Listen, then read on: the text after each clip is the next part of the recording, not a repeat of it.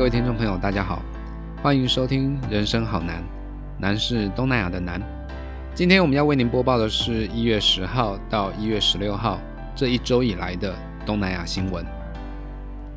第一则要为您播报的是有关于菲律宾的新闻。COVID-19 的疫情呢，自从这个中国武汉爆发以来呢，迅速在全球各国蔓延。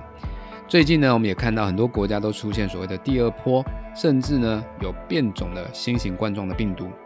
而中国呢，也在去年的十二月三十日出现首名感染变种新型冠状病毒的确诊者。那这几年跟中国关系比较好的菲律宾呢，就比较紧张了。菲律宾总统府发言人呢，在十二号的时候宣布，菲律宾呢将从十三日禁止中国的旅客入境菲律宾。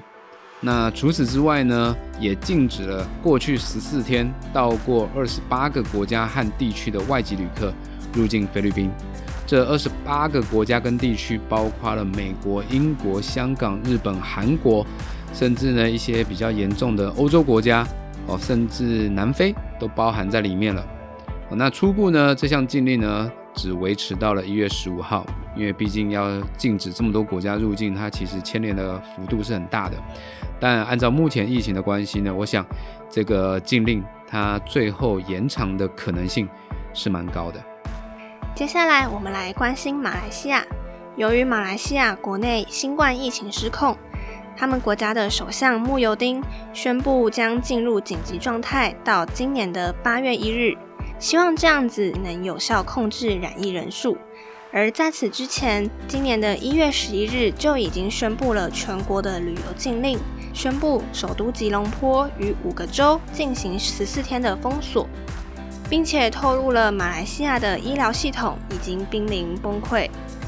而让我们来关心一下马来西亚疫情方面，一月初每日的确诊人数创新高，首度突破了三千例大关。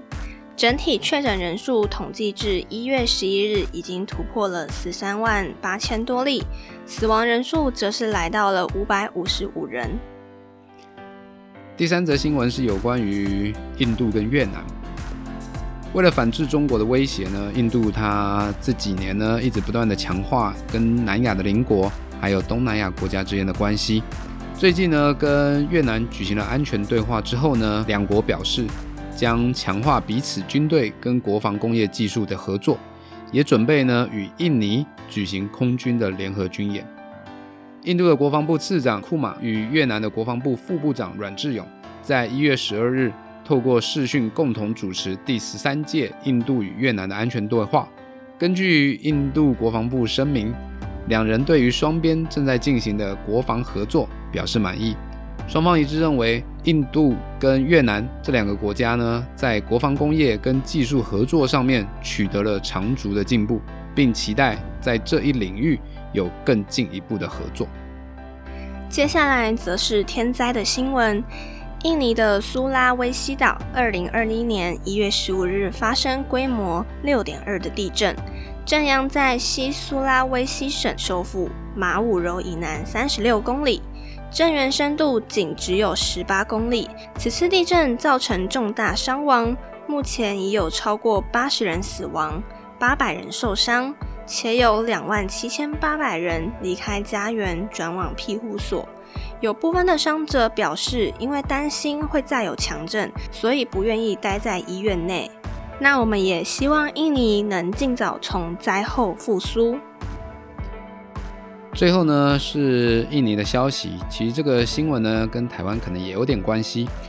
就是印尼政府呢宣布，原本要在一月十五号上路的移工零付费政策，目前已经确定将延后半年，要到七月十五日才能够实施。原因呢是地方政府还没有准备好预算，一旦这项政策正式上路之后呢，对于台湾有意要申请印尼移工来台的。将会增加大约十万元新台币左右的负担哦，所以这一项政策呢，对于台湾的影响是还蛮大的。那印尼海外移工安置暨保护局局长本尼他表示，届时呢，如果将无法实施，就是说在半年之后的七月十五号，如果还没有办法实施的话呢，他将会辞职下台以示负责。至于在这半年的过渡期当中呢，印尼它将会增加地方政府的执行力跟配合度，同时呢，也会跟移工的输出国，也就是像是台湾、香港、日本等国来去进行协商，并签署相关的 M O U。毕竟这项政策会影响到跟其他国家的一个关系。以上是我们为您选出来的一周东南亚新闻，希望你会喜欢。人生好难，我们下次见。